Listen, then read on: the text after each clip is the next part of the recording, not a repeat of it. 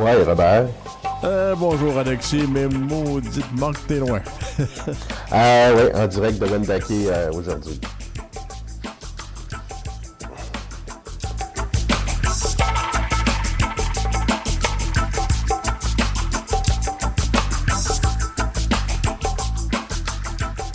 Euh, il fait quoi, Alexis, à Wendake?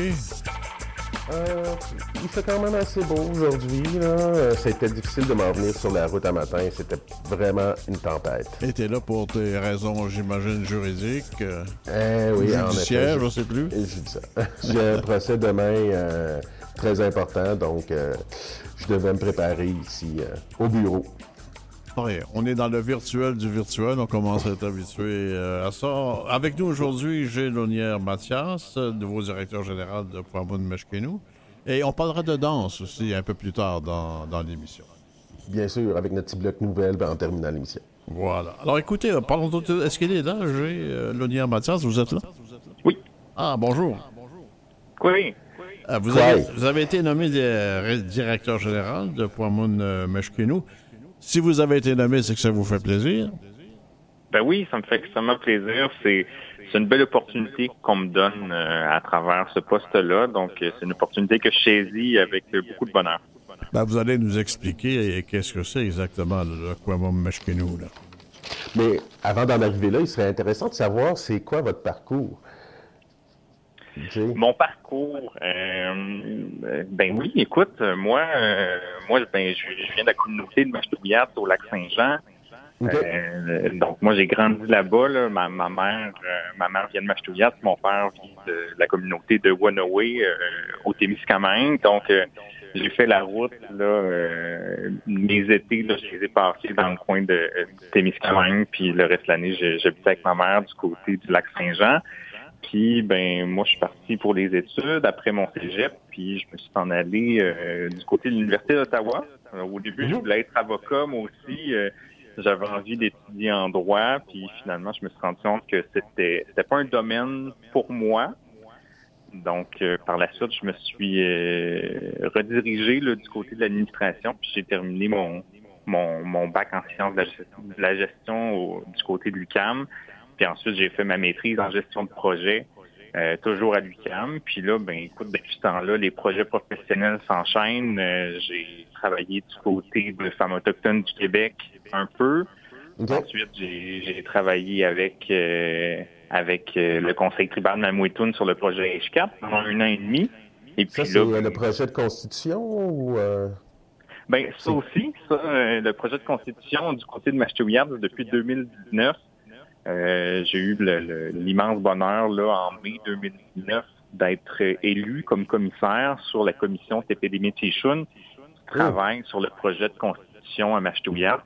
Donc, euh, donc c'est ça. Depuis 2019, là, ça c'est un, beau projet sur lequel on est en train de travailler en ce moment, puis qui bientôt là, va venir, euh, va, voir le jour là, prochainement. Et vous allez continuer à travailler sur ce projet-là, même avec votre nomination? Oui, ben l'avantage avec, euh, avec avec cet engagement-là, c'est que ça ne me demande pas du temps plein c'est sûr que ça demande plus de temps quand on fait des consultations avec nos membres. les deux premières années ont vraiment été euh, concentrées sur les consultations avec les membres. Et puis là, depuis à peu près un an, c'est sûr qu'avec la COVID, ça nous a ralenti, mais depuis à peu près un an, on est plus dans l'aspect de la rédaction. Donc, c'est surtout des séances de travail qu'on a entre nous. Puis l'équipe est vraiment compréhensive. On est des profils quand même assez différents, les différents commissaires. Euh, on, certains travaillent au conseil de bande à Machouillat, certains sont des élus, mais on est aussi d'autres commissaires qui travaillent dans d'autres organisations à l'extérieur de la communauté. Donc, on, trouve moyen de, de, conjuguer nos différents engagements pour trouver des plages horaires communes pour pouvoir travailler ensemble. Bon, je reviens à ma, première question. C'est quoi ce poids-mou de Meshkenou? Moi, je suis pas habitué, je les connais pas. C'est quoi? Ben, Poimoun Meshkenou, c'est la continuité du projet Inou Meshkenou. Puis je vous rappelle, Inou Meshkenou, c'est quoi là? C'est, la grande marche que Stanley Volant a fait de 2010 à 2017. Là, on, se le rappelle, il a parcouru à peu près 6000 kilomètres à travers le Québec, à travers les différentes communautés pour aller à la rencontre des jeunes puis partager son message. Et ben à la fin de sa marche, euh, il y a des gens qui lui disent ah, mais ça peut pas finir aujourd'hui. On a envie nous autres aussi de, de te voir encore Stanley. On a envie de faire des projets avec toi. On a envie d'embarquer dans ce que tu as à proposer. Et ben de là est venue euh, l'idée de créer Poamoun Meshkenou, qui est une continuité du premier projet. Puis, euh, c'est ça. En fait, Inou Meshkenou était surtout concentré sur la marche, mais Poamoun vise encore plus large. Donc, on vise un bien-être pas juste physique, pas juste mental, mais aussi un bien-être émotionnel et spirituel. Donc, mais c'était quoi le projet de Stanley Volant au départ? Qu'est-ce qu'il visait particulièrement? Ben, ce qu'il souhaite, c'est faire la promotion des, de, de, saines habitudes de vie, dans un sens, mais aussi de, de donner de l'espoir, je pense. Je pense que c'est vraiment une de ses grandes volontés, donner de l'espoir aux jeunes, puis de... de tu sais, Stanley, il a un parcours quand même... Euh, il a un beau parcours. exemplaire, ouais. Ben oui, exactement, mais Stanley, il, il a aussi vécu des choses qui n'ont pas été faciles. Euh, puis ce qu'il souhaite, c'est partager ça. C'est de dire, ben, pour réussir dans la vie, des fois, ça arrive qu'on a des embûches, qu'on a des obstacles, qu'on arrive, puis que des fois, ça marche pas du premier coup, puis c'est pas grave. C'est correct. Puis lui, ce qui il base sur son parcours à lui, parce que lui, il en a eu des embûches comme ça. Ce qu'il a envie de partager comme message, c'est regarder où je suis rendu aujourd'hui. Regardez comment j'ai réussi à me relever, de m'appuyer sur mes forces, sur des piliers, et puis aujourd'hui d'être capable de vous partager ce message. C'est ce qu'il expliquait aux gens de village de réserve en réserve, de, village en village, de nation en nation, quand il marchait comme ça? Oui, exactement. Et là, maintenant, comme héritier de, son, sa démarche, vous allez faire quoi? Vous n'allez pas marcher, vous allez faire quoi?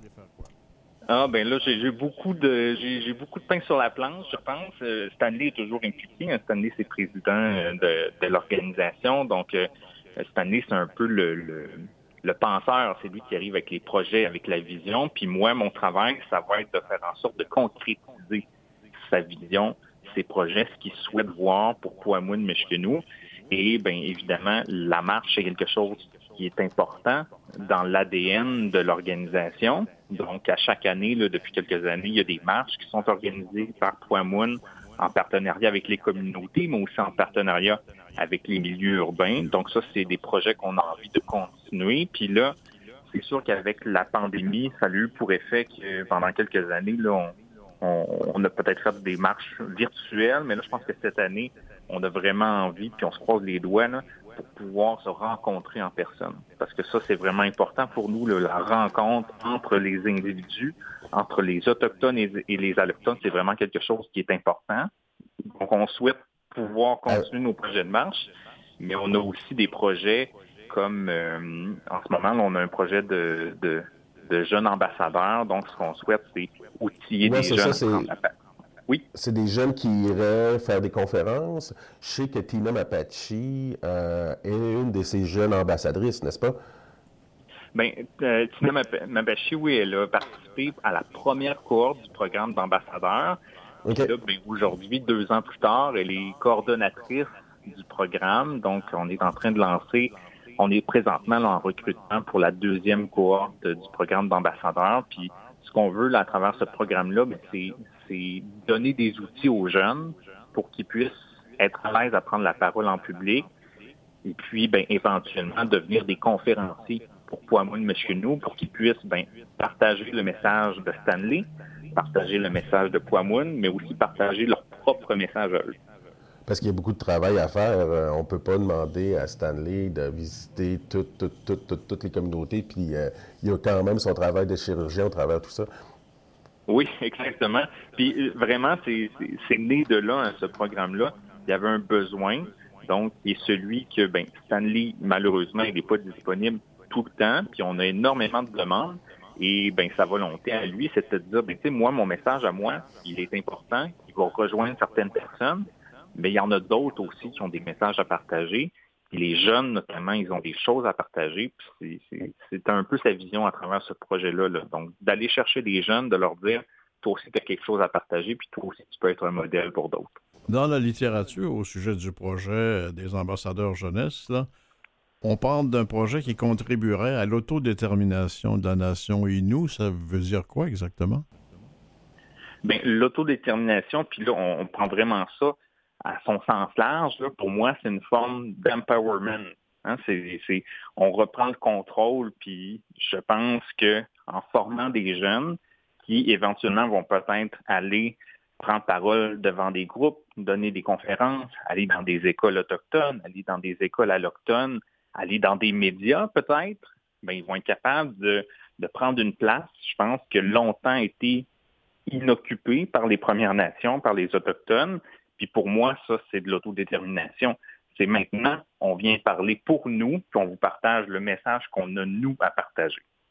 Est-ce que c'est toujours la meilleure façon de d'insuffler un idéal à, un groupe de personnes, d'arriver avec quelqu'un qui fait figure de héros en quelque sorte? Bien, je pense que c'est certainement une source de motivation. Je pense que les gens qui ont envie de s'engager dans le programme, euh, je ne sais pas s'ils voient Stanley comme un héros, mais certainement ils le voient comme un modèle.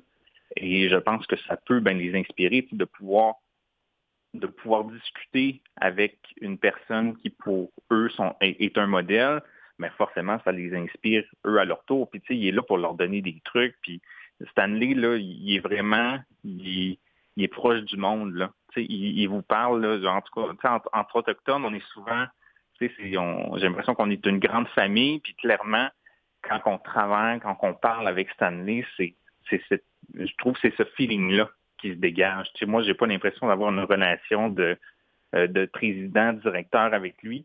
J'ai l'impression qu'on est deux amis autochtones qui parlons de projets pour des autochtones. Fait que ça, je trouve que c'est une belle vision qu'il a. C'est exactement le même comportement qu'il a avec les jeunes. Il n'est pas là pour leur dire, ben moi, je vais vous montrer comment ça marche. C'est moi, je vais, je vais vous, je vais vous expliquer, je vais vous partager ce que moi j'ai vécu, puis peut-être que vous allez pouvoir aller chercher des outils là-dedans. Ben, euh, Jay, on va prendre une petite pause musicale. On revient après. C'est parfait. I just figured out the world's problems. People don't make out enough.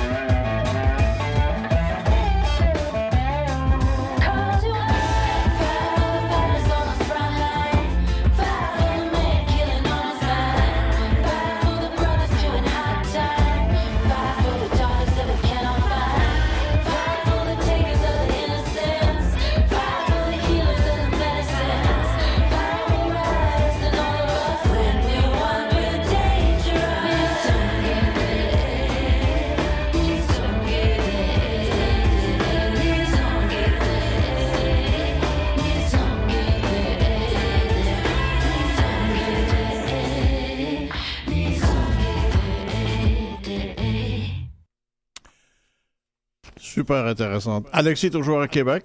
Hein? Ben oui, je suis toujours à Wendake, en fait. Donc, euh, on avait AK-47 de Digging Roots. Eh, écoute, on continue avec notre invité euh, fascinante de s'occuper de ce projet. Je regardais la traduction en français euh, de Poimoum Meshkenou. C'est Chemin des mille rêves. Oui, exact. Quel beau, quel beau nom. Hein? Ben oui, ben puis comme puis le chemin des mille rêves, là, les, le rêve, ça fait référence à, au bâton de Stanley dans lequel il invite les jeunes à déposer leurs rêves, leurs aspirations. Donc, c'est de là que ça vient. Quel, quel beau projet. Mais c'est pas la première fois. Hein. Il y a déjà eu euh, quelqu'un qui a traversé le Canada avec euh, une jambe artificielle aussi. Et ça, ça a suscité euh, beaucoup d'enthousiasme et ça en suscite encore de ce genre d'exemplaire, exemplarité finalement. Hum, exact. Vous, qu'est-ce qui vous a amené à, vous occuper précisément d'un projet comme celui-là? Je sais, vous l'avez dit, votre formation était là en gestion de projet et tout, mais tout jeune, étiez-vous déjà sensibilisé à, disons, la cause autochtone? Euh, je fais un peu de rétrospection de, de, de, temps en temps, puis euh, je pense que moi, j'ai grandi dans ma communauté. C'est mon sentiment d'appartenance envers ma communauté, il est extrêmement très fort. J'ai grandi euh, entouré de, de, personnes autochtones qui pratiquaient leur culture. Donc, forcément, mon sentiment d'appartenance est extrêmement fort, mais euh, on, dirait que j'ai développé peut-être conscience de moi en tant qu'individu autochtone, je peux faire quelque chose, je dois faire quelque chose. Puis ça, je te disais, c'est peut-être arrivé quelque part après mon cégep, au début de l'université, où est-ce que là, j'ai pris conscience de ça. Et, euh, et puis là, je me suis rendu compte que ben moi, en tant qu'individu, je peux je peux prendre part à quelque chose de plus grand. Et moi aussi, je suis capable de, de, de, peut-être partager ma vision, de, de partager euh, un, point de vue autochtone sur des enjeux, d'apporter ma couleur à moi dans les environnements où est-ce que je travaille. Donc, euh, vraiment, c'est pour moi, c'est quelque chose qui est très motivant de dire que ben moi, en tant qu'autochtone, j'ai quelque chose à dire, puis je peux avoir une influence sur des pratiques dans des organisations. Donc forcément, je pense que l'intérêt est venu de là. Justement, sur ça, le fait de partager qu'est-ce qu'on a à dire, euh, vous êtes, euh, vous faites des capsules à espace autochtone. Euh, est-ce que c'est quelque chose qui va se poursuivre avec votre, votre nomination? Ben oui, il y, a une très grande ouverture du côté de la, du conseil d'administration de Poimoul chez nous pour que je continue mes engagements comme ça parce qu'ils sont importants d'avoir ben, des jeunes autochtones présents mhm. dans des médias comme ça. Euh, c'est sûr que je, je, sans me, censurer, je fais attention au sujet que je veux parler parce que je sais que pour certaines personnes, tu sais, je voudrais pas qu'il y ait des amalgames qui soient faits entre mon poste de directeur et l'opinion que je peux présenter dans des capsules. Donc, euh, puis dans mes capsules, je peux pas parler de moi mais que nous non plus. J'ai pas envie de faire la promotion nécessairement de, l'organisation pour laquelle je travaille. Mais pour moi, c'est une belle opportunité de faire valoir mon point de vue sur l'actualité autochtone. Puis, des fois, je, mon point de vue, il est similaire peut-être à d'autres collègues chroniqueurs. Des fois, on diffère sur certains points. Puis des fois, on n'aborde pas les sujets nécessairement sous le même angle. Donc, je trouve ça intéressant d'avoir une, multitude de profils pour faire des chroniques à espace autochtone. Puis vraiment, c'est une super belle opportunité qui a été présentée à moi. Puis je suis content de continuer. Là. Donc, euh, jusqu'à maintenant, euh, j'ai une chronique aux deux semaines. Donc, euh, c'est ça. Certaines formations pour faire des chroniques ou vous apprenez beaucoup au travers de, cette expérience-là? Ah, j'apprends sur le tas, carrément. c'est une belle façon d'apprendre. J'ai j'ai, euh, tu sais, moi, j'ai pas nécessairement étudié en communication. J'avais pas vraiment fait de chronique auparavant. Euh, je pense que mon atout, c'est que souvent j'ai une opinion. Et peu importe le sujet, c'est souvent ce que je dis. Là, je pense que si moi tu me poses une question sur quelque chose, il y a des bonnes chances que j'ai quelque chose à dire. Donc, je pense que c'est venu de là. Puis, euh... vous appeler, est-ce qu'on pourrait vous appeler Jay le Martineau des Premières Nations? Ah, je ne sais, pas si sais pas si j'aime ce comparatif-là. Euh, c'est une blague. mais, mais la chronique, c'est vraiment c'est quelque chose que j'aime parce que on, peut aborder des sujets vraiment divers. On n'a pas euh, j'ai beaucoup de respect pour ce que les journalistes font, mais tu sais, la chronique, l'éditorial, on a plus de liberté, je trouve, sur ce qu'on peut dire, sur ce qu'on a envie de partager. C'est un peu de l'opinion, hein, puis moi, je, je je dis pas que j'ai la science infuse puis que ce que je dis, c'est toujours vrai à 100% mais je me sens libre de m'exprimer à travers ce, médium-là. Est-ce que votre bagage autochtone a tendance à, teinter un peu le, vos chroniques, la façon de faire, de ce que vous parlez aussi? Ben, forcément, parce que parce que, ben, écoute, je, je suis autochtone, j'ai un point de vue sur des enjeux à travers mon bagage à moi. Hein, puis ça, je, je, le précise vraiment parce que ma réalité puis ma façon de voir les choses à moi, elle est différente d'un autre autochtone aussi. Hein. Tu sais, moi, je je pas le, le, je, je, prétends pas m'exprimer au nom des autochtones. Moi, je m'exprime au nom de Gélonière Mathias, de mon point de vue à moi, de ce que j'ai vu et de ce que j'ai entendu à travers des consultations que j'ai faites, à travers des discussions que j'ai eues avec d'autres autochtones puis de l'opinion que je me suis forgée moi-même sur ces, sur ces différents sujets-là.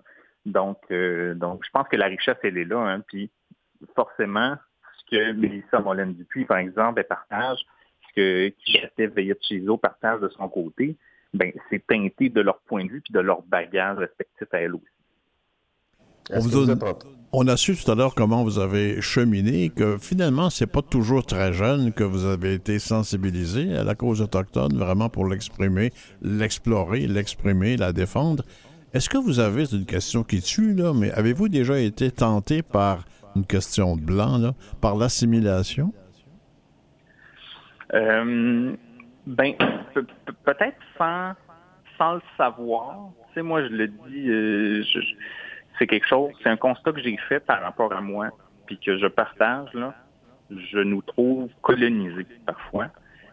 Puis colonisés, mais sans s'en rendre compte.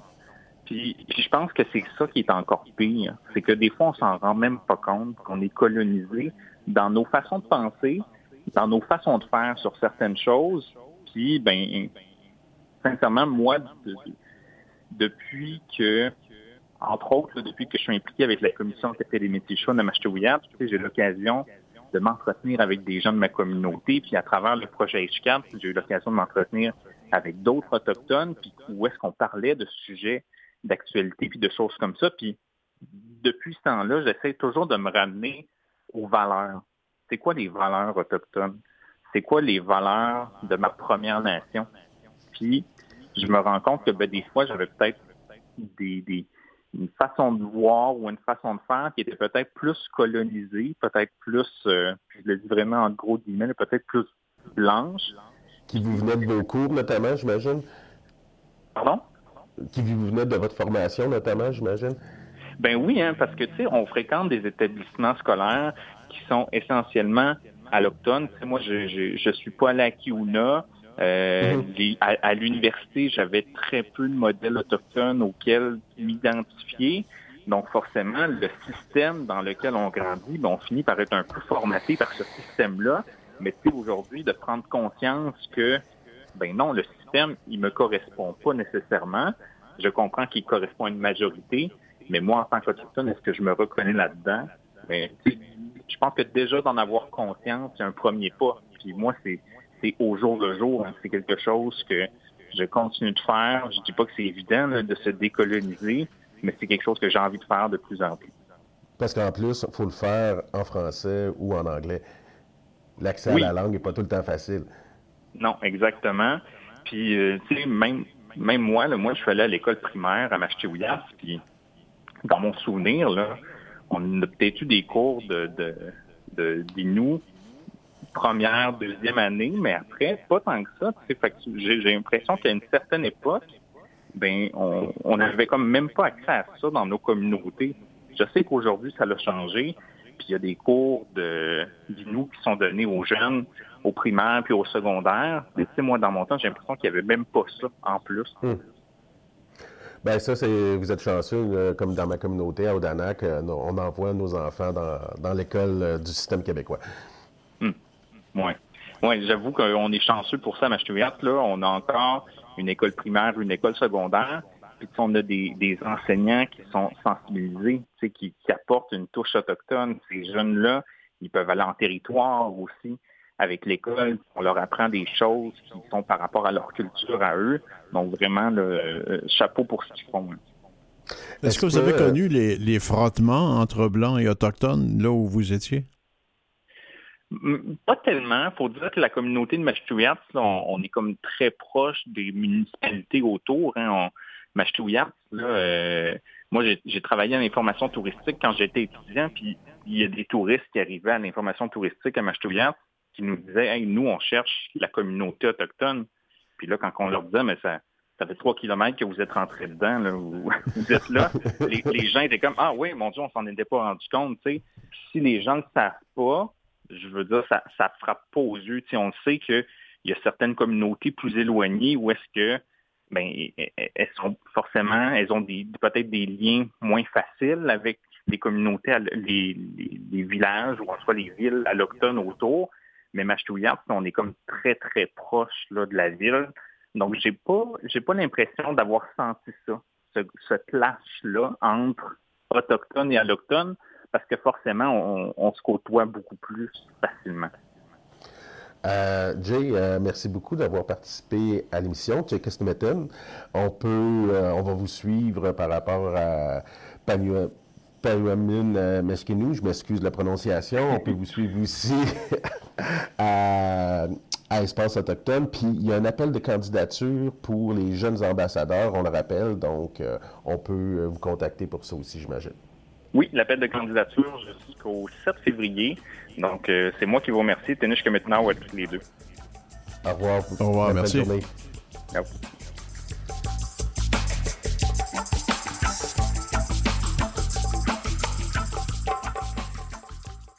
Vous écoutez Coué Bonjour avec Robert Blondin et Alexis Wawanalwat. Alexis est à loin, pas tant que ça. À Wendake. À Wendake, c'est quand même pas Dans une communauté. Et, ici, on est à Montréal, comme d'habitude. Dans la première demi-heure, Alexis, on parlait de marche. Mais là, on va mhm. accélérer la marche parce qu'on va danser un peu. Euh, oui, avec la récipiendaire du prix euh, interprète, euh, prix de danse de Montréal de décembre 2021. Donc, on reçoit Barbara Canet Ratoni Diabo. Je m'excuse pour la prononciation. C'est correct. Bonjour, quoi.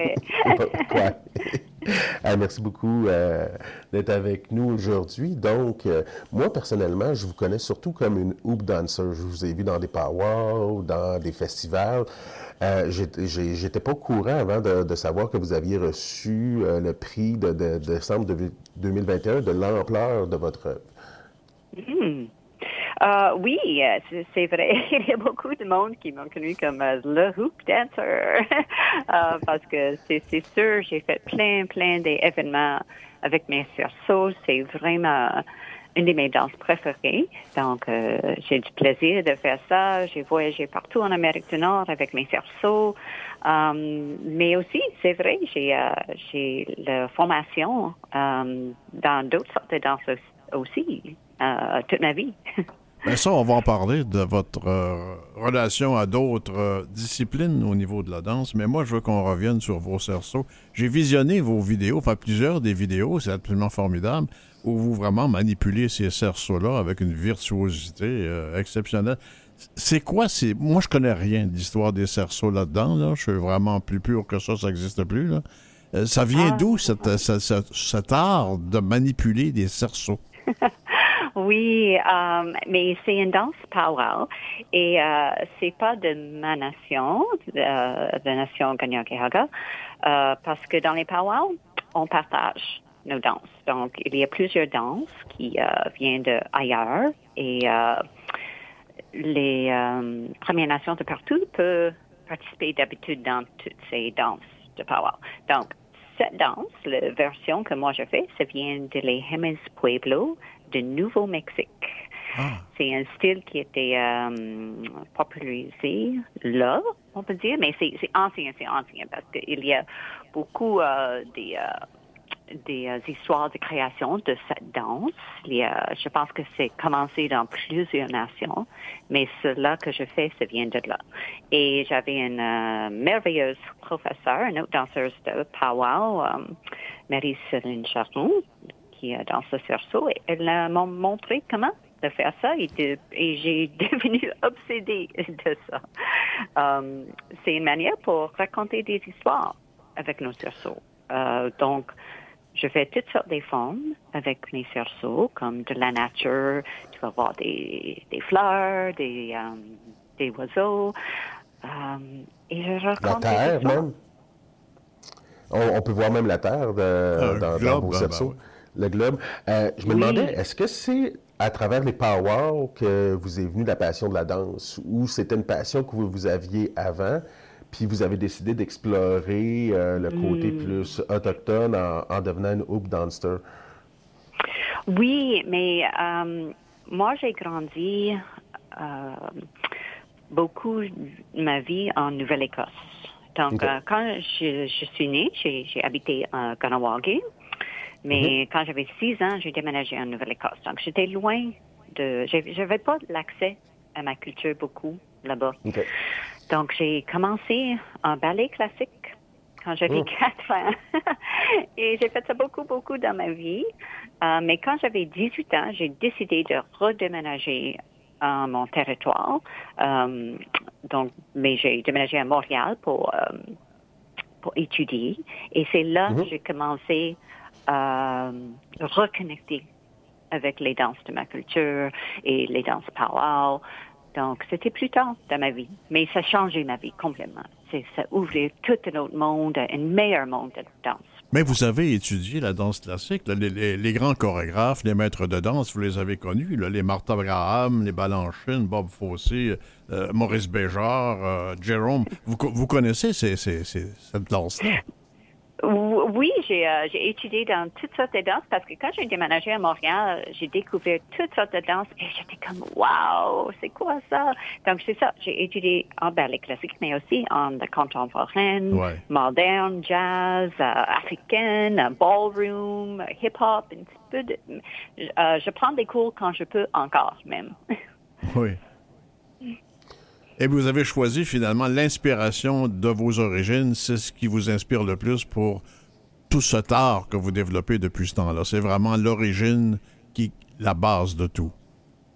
Oui, donc euh, pour moi, toutes mes danses, euh, c'est ça. Je suis inspirée par mes origines euh, Mohawk, beaucoup, autochtones en général, soit si je prends des styles de danse comme la danse des cerceaux ou des autres styles powwow ou des autres euh, danses de Haudenosaunee, mais euh, ou des histoires, je raconte des histoires avec ma danse de nos peuples ou euh, les perspectives, les valeurs, je mets en évidence. C'est important pour moi parce que je trouve c'est une communauté forte et c'est euh, des valeurs sont très importantes pour tout le monde. Si vous n'aviez pas été Mohawk, si vous aviez été Cree, euh, une autre nation, des Premières Nations, est-ce que ça aurait été, ça aurait changé vos chorégraphies? Euh, oui, je prends beaucoup, j'essaie de prendre une base comme Mohawk et croyant pour beaucoup des, mes, euh, mes spectacles, mes inspirations. Mais c'est sûr, toutes les nations ont des traditions, des histoires, euh, la vie différente. Donc, c'est sûr, si je viens d'une autre nation, euh, je viens d'une autre nation, ça peut être différent. Il y a des, des points de rencontre, c'est sûr, pour les Autochtones, mais plus dans les détails ou les, les bases. Dans vos spectacles que vous, fait, vous réalisez la chorégraphie, euh, comment vous fusionnez justement les éléments hip-hop classiques et euh, traditionnels? Vous, vous allez plus baser ça sur euh, le hoop dancing ou vous allez chercher aussi du grass dancing ou de, différents éléments des danses des Premières Nations? Oui, oui. Je, je suis inspirée et je prends des mouvements ou inspirée par les mouvements des autres danses aussi, pas juste la danse de cerceau. Euh, c'est sûr, parce que je trouve euh, comme si on fait euh, la danse classique de ballet et après on fait la danse contemporaine, la danse de contemporaine mainstream, on peut dire. Il y a une base de des mouvements de ballet classique un peu de danse, c'est ça. Donc moi, quand je fais mes danses contemporaines, j'essaie de regarder les bases de nos danses plus traditionnelles, culturelles. Donc oui, je, je mélange un peu de tout dans ça. Et aussi, quand j'ai besoin de dire quelque chose, comme, quand je veux exprimer quelque chose dans mes danses, dans mes chorégraphies, euh, je me demande, c'est quoi le meilleur, les meilleurs mouvements pour exprimer ça. Donc, des fois, c'est hip-hop. Des fois, c'est euh, plus euh, des styles power. Des fois, c'est un mélange de les deux. Donc, c'est pour vous exprimer comme chorégraphe, comme danseuse, mais aussi comme professeur, parce que vous enseignez la danse. Oui, quand je peux, j'aime ça. j'aime enseigner parce que j'aime l'énergie de partage et euh, j'enseigne tout ça des styles, comme souvent maintenant, je donne des ateliers de soit de danse de cerceau ou un mélange de toutes sortes de danses pour montrer que nous, les autochtones, on, a le droit d'évoluer dans nos danses. Comme mm. on peut euh, continuer à créer nos danses comme nos ancêtres ont fait. Et euh, oui, j'adore euh, enseigner parce que mais une aînée a dit à moi, une aînée a dit à moi, que c'est important, on ne meurt pas avec nos connaissances. C'est important, on partage ça. Les, cours de danse que vous offrez, c'est plus pour votre communauté ou c'est pour les euh, Autochtones en milieu urbain de Montréal? Uh, c'est un peu tout, partout. Uh, j'ai déjà fait des ateliers à, à Ganawagi et j'aimerais développer ça plus même.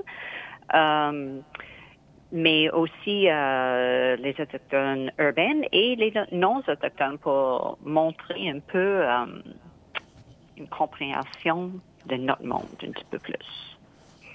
Dans plusieurs ethnies à travers le monde, quand on parle de danse, euh, on parler de power, on parle surtout des hommes qui dansent. Et là, c'est une femme qui danse. Est-ce que c'était habituel chez les Autochtones? Il y a toutes sortes de raisons euh, pourquoi des, euh, des powwows existent comme on existe aujourd'hui.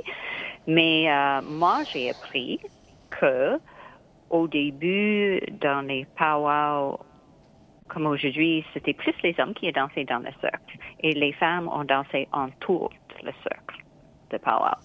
Mais euh, par exemple, avec le fancy shawl, la danse fancy shawl, il y avait des femmes mm, en 1930, 40, dans les années-là, qui ont voulu danser dans le cercle aussi. Donc, euh, les femmes ont, ont mis des regalias des hommes et dansé la danse fancy des hommes, avec les hommes. Et finalement, ça a évolué dans Fancy Shawl.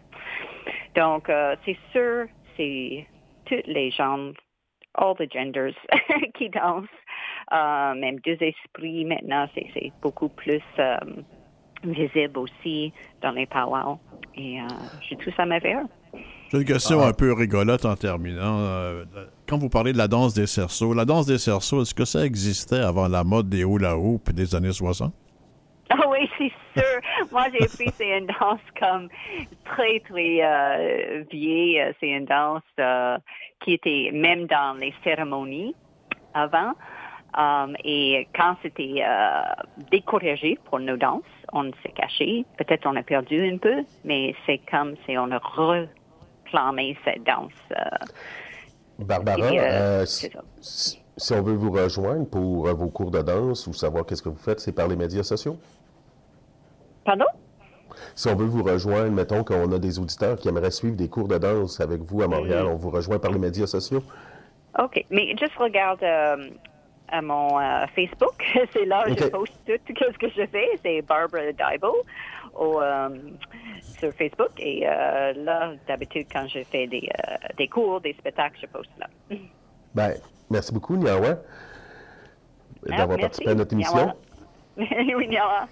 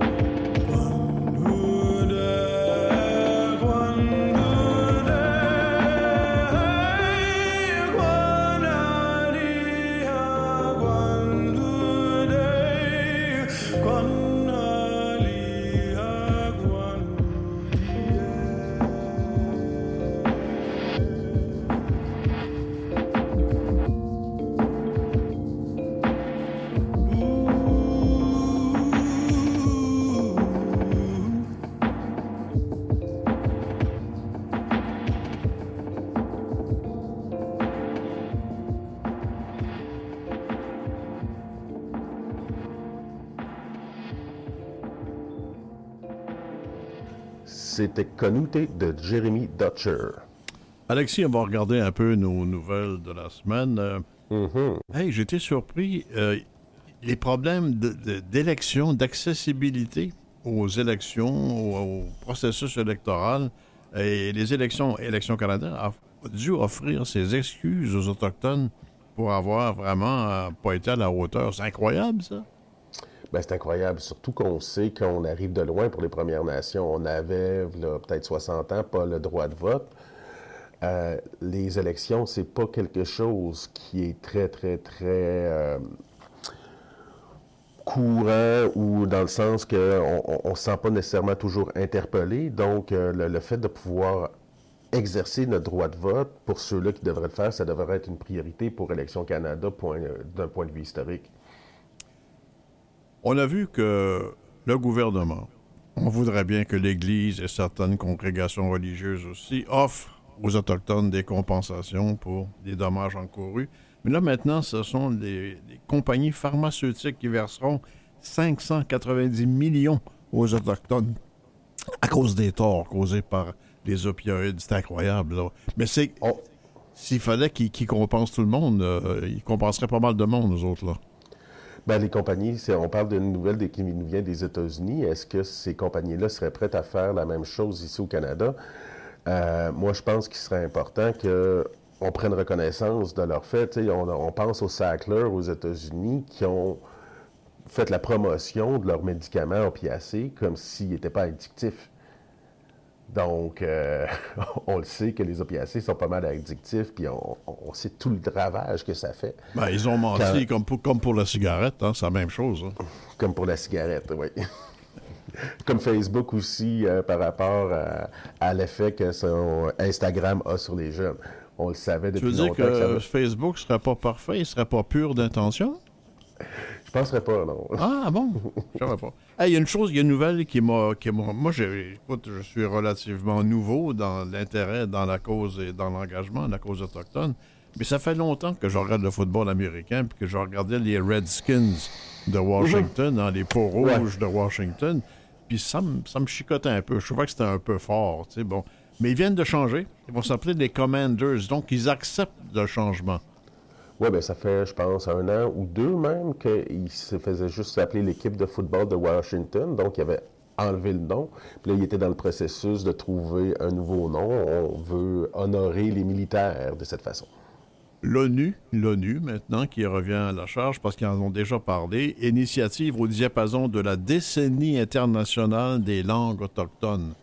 C'est important, mhm. ça. Ça, c'est vraiment important. Ben, c'est important. Hein. Je te rappelle quand on a reçu Richard euh, qui s'établit à l'émission qui, euh, qui nous rappelait à quel point on ne parlait pas assez des langues autochtones.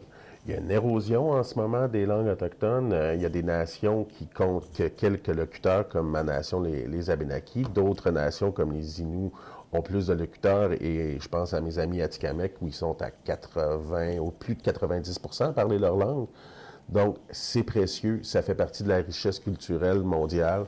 Puis j'espère que le gouvernement fédéral a pris une loi en ce sens. Je m'attends à des actions aussi de la part du gouvernement du Québec. Il faut dire, Alexis, que quand l'ONU parle euh, des langues autochtones, c'est pour les cinq continents. Hein?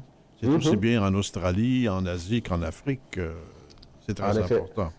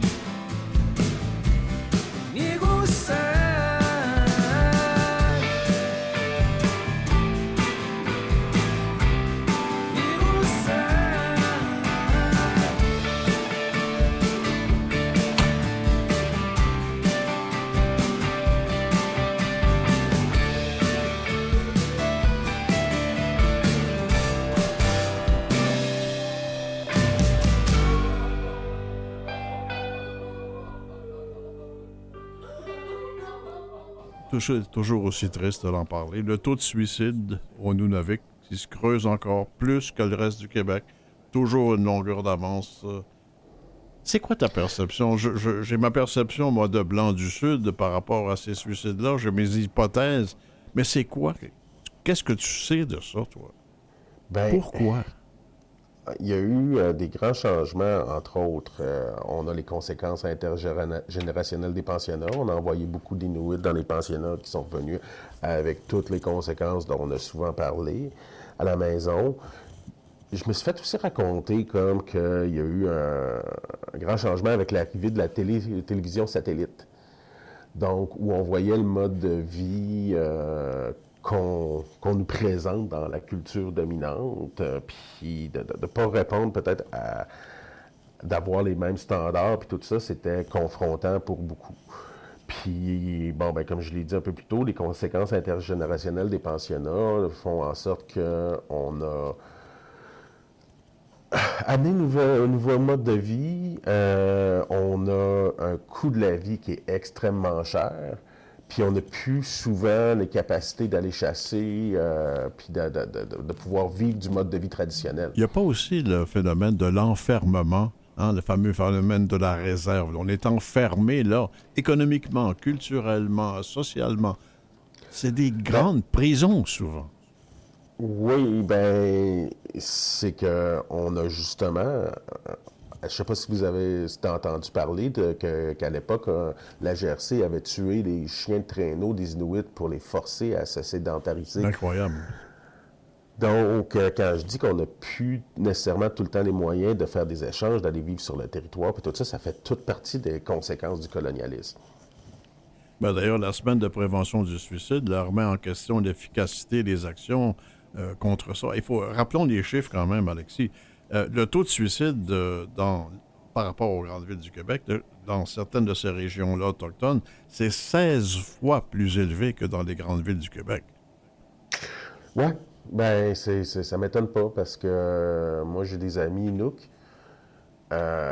puis je vois souvent justement des, des jeunes qui ont 20 ans, 30 ans, qui ont décidé de mettre fin à leur jour. Quand j'ai déjà dit à l'émission que dans beaucoup de communautés, la mort rôde, ben en voilà un autre exemple.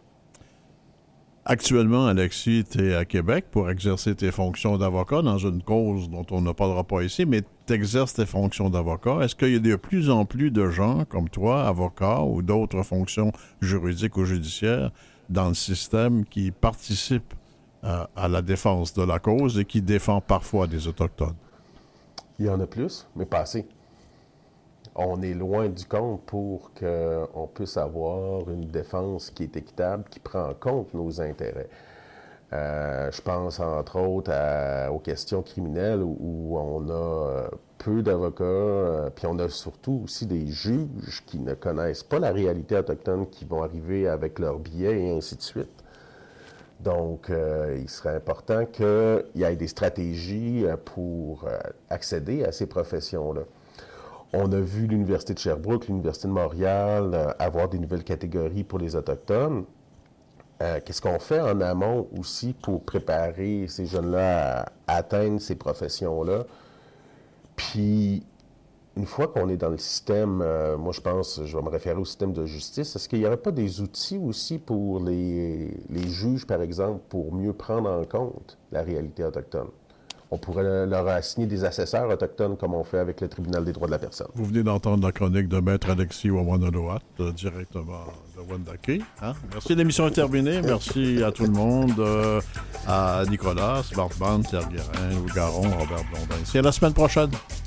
Si- Ça devrait être en studio la semaine prochaine.